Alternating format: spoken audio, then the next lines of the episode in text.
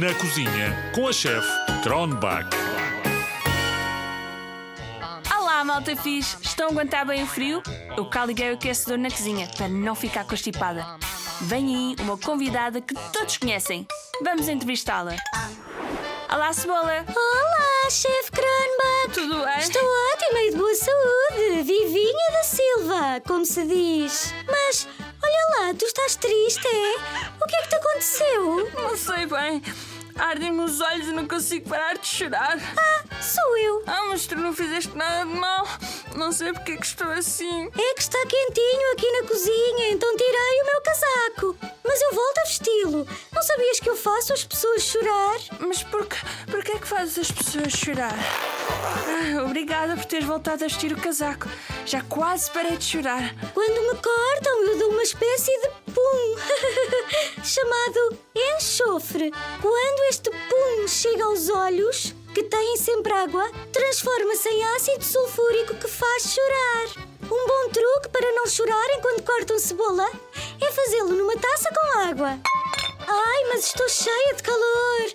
Lamento, mas vou mesmo ter de tirar o casaco. Tens mesmo de tirar o casaco? É que se, é que se eu desligar o aquecedor eu fico com frio. Ai, pronto, vamos lá despachar isto. De onde vens e, e que poderes ter tu para além de fazer as pessoas chorar? Não te preocupes, chefe Kronbach. Eu despacho-me a responder e vou-me logo embora. Eu venho da Terra, sou dos alimentos mais antigos e mais conhecidos do mundo. Eu sou vidente, consigo prever o futuro. As pessoas costumam dizer que conseguem ver pela minha casca, ou neste caso, pelo meu casaco, como vai ser o próximo inverno. Este meu casaco é bastante grosso, pelo que o próximo inverno vai ser ainda mais frio. Na Idade Média, eu era muito valiosa. Usavam-me para pagar a renda da casa e até como oferta de presentes.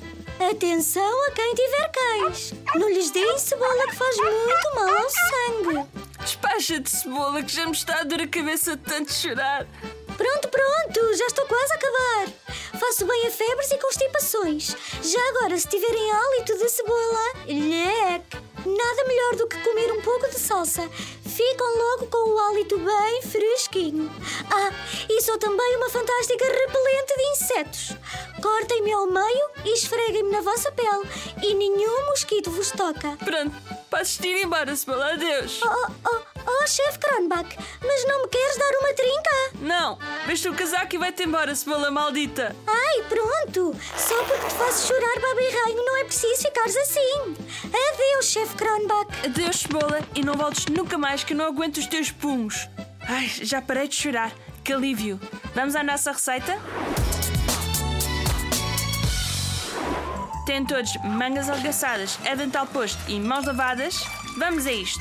Precisamos de uma base pizza, um adulto, uma mão cheia de basílico e um queijo de mussarela. Aqueçam a base pizza no forno a 200 graus durante 5 minutos. Nesses 5 minutos, peçam ao vosso adulto para vos ajudar a cortar a mussarela em fatias grossas e o basílico em bocadinhos.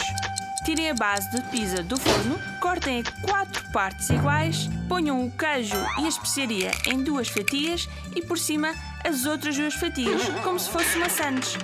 Aqueçam as sandes numa tostadeira até ficarem com aquele aspecto grelhado e, 2, 1, 2, 3, acabaram de fazer pizzanini. Eu vou comer as minhas pizzaninis ainda quentinhas e depois vou dormir um pouco, que isto chorar deixa-me cansada. Ouvimos por aí, zigzaggers. Hi, hi!